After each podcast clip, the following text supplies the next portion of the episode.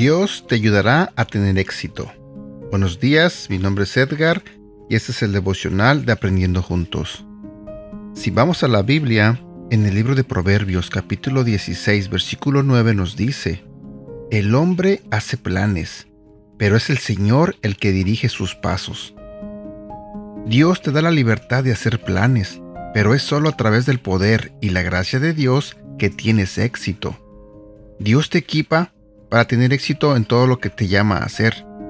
El Espíritu de Dios te da poder para hacer cambios que no puedes hacer por tu cuenta. El cambio duradero no se basa en la fuerza de voluntad, se basa en el poder de Dios. No se basa en esforzarse más, se basa en confiar en Él.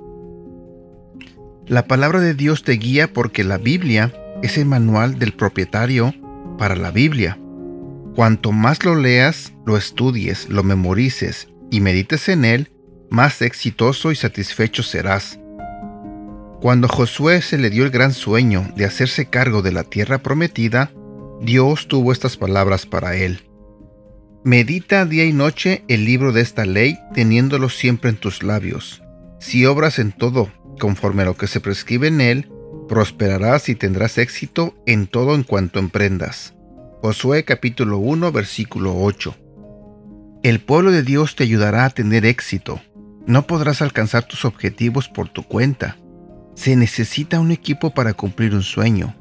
Una multitud no puede apoyarte, pero un grupo pequeño sí. Las personas de tu grupo pequeño saben cuando estás enfermo, cuando estás pasando un momento difícil o cuando necesitas un descanso.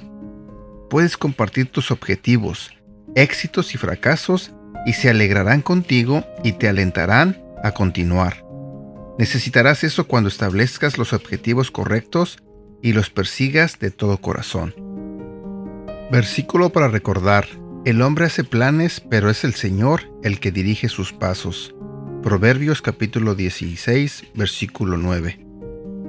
Como comentario solo quiero decirte que me queda claro el por qué a veces nuestros planes no resultan, por qué a veces todo lo que pensamos hacer o lo que planeamos hacer, eh, muchas veces fracasamos. ¿Y sabes por qué?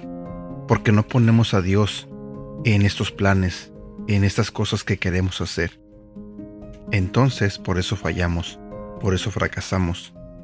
Así que espero que este devocional te invite o te ayude a que la siguiente vez que tú planees algo, eh, en cualquier actividad o en cualquier área de tu vida, incluyes a Dios. Y créeme que si tienes a Dios en tus planes, tendrás bendición. Y bueno, por el momento me despido. Espero que tengas un bonito día, cuídate mucho y que Dios te bendiga.